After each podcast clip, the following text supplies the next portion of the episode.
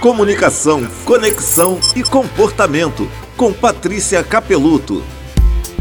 A gente acha que os conflitos acontecem devido à divergência de opiniões, mas não.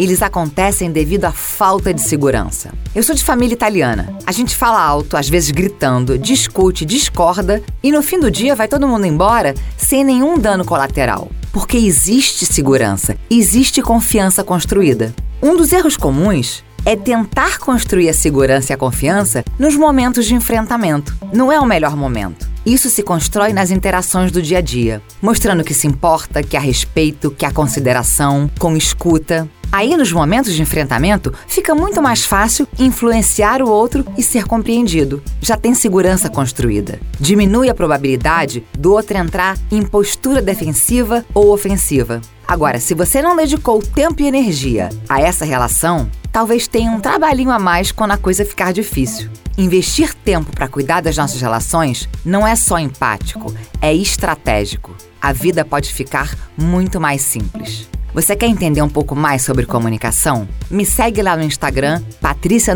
Capeluto, que eu te mostro.